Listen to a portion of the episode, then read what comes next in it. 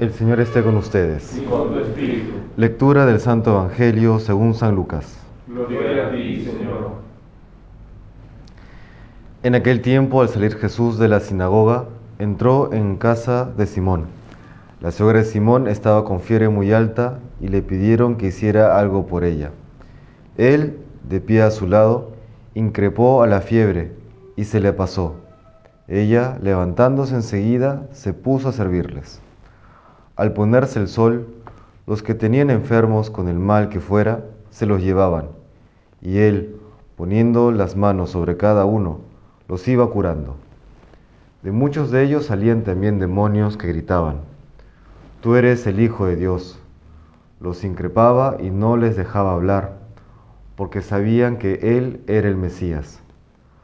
Al hacerse de día, salió a un lugar solitario. La gente lo andaba buscando, dieron con Él e intentaban retenerlo para que no se les fuese. Pero Él les dijo, también a los otros pueblos tengo que anunciarles el reino de Dios. Para eso me han enviado. Y predicaba en las sinagogas de Judea. Palabra del Señor. Gloria a ti, Señor Jesús. Este pasaje evangélico podría ser un relato de aquello cotidiano del ministerio de Jesucristo. Va por los diferentes pueblos, en este caso en particular está por Galilea, y va curando enfermos, expulsando demonios, anunciando el reino de Dios. Quisiera notar dos cosas importantes, que bueno, que realmente están relacionadas. Eh, los demonios, menciona el Evangelio de hoy, le gritaban, tú eres el Hijo de Dios. Eso ya lo sabíamos, ¿no? que los demonios también reconocen a, Cristo como, como Hijo de Dios, como Dios, pero no lo alaban, no lo siguen, no lo sirven, no siguen en ellos resonando aquel non serviam de Lucifer. En el breve relato del anticristo de Soloviev se menciona cómo esta figura del anticristo, que, que, luego la replican otros textos como el padre Elías, eh, ¿no? de O'Brien, o también el mismo Benson, ¿no? el Señor del Mundo, esta especie de figura mesiánica eh, que va a traer la salvación material, pero no, no la salvación eterna. Bueno, dice Soloviev que él, este anticristo, cree en Dios, pero solo se ama a sí mismo. Y ahí está la diferencia. ¿no? Cree en Dios, pero solo se ama a sí mismo. Está encerrado en sí mismo, encerrado en su vanidad, encerrado en su soberbia, y es esto lo que impide la acción de Dios en el alma de una persona.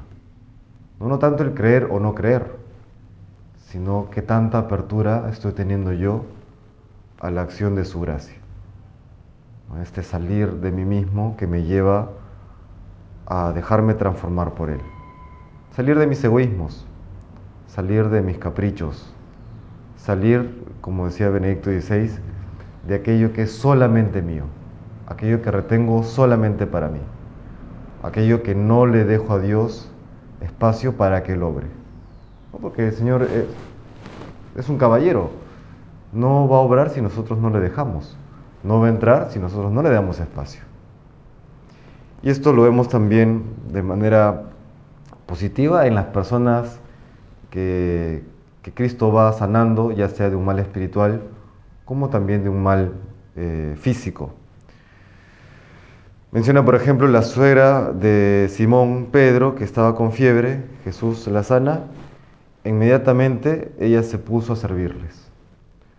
Y a los otros enfermos iban y se los acercaban, no se los ponían lo más cerca posible. Este detalle que parece poco significativo, realmente sí lo es, porque si se acerca a Jesús, es sanada, es la suegra de Pedro, y luego se pone a servirles inmediatamente, o estas personas que están en sus casas y que bien podrían decir, no, me quedo acá, ¿para qué salir? ¿No? ¿Para qué salir? Pero más bien van y se acercan a Cristo, es porque no están encerradas en sí mismas. No, se cierran en sus victimismos, no se cierran en su narcisismo, no se cierran en, esas ideas de, no, no vale la pena, no, Jesús no puede nada, ¿ya para qué? Estoy más allá de cualquier salvación, estoy más allá de cualquier posibilidad de cambiar. Y eso es solamente narcisismo, expresado como victimismo. ¿no? Es un cerrarse sobre sí mismo que es impedir la acción de la gracia. Eso es importante como, como estos primeros cristianos, o estas primeras personas que se iban acercando a Cristo, que los sana físicamente y luego les transformará el corazón. Qué importante seguir su ejemplo, salir al encuentro de Cristo. Que no puedo ir yo solo. Bueno, le pido a mi familia, a mi amigo, a mi hermano, acércame, acércame. Yo no puedo ir solo, soy muy débil, acércame. Y es entonces cuando está el milagro. Pero nuevamente la condición es no cerrarse sobre sí mismo. Porque aunque creamos en Dios, si nos cerramos sobre nosotros mismos, ya no hay nada que Dios pueda hacer. No, eso es el pecado contra el Espíritu Santo, que es muy sutil. Es muy sutil. No implica una apostasía. Implica creer en Dios, sí, creer en Cristo, pero cerrarme sobre mí mismo. Que el Señor nos conceda la gracia de tener siempre esa apertura de corazón para que con su gracia nos santifique.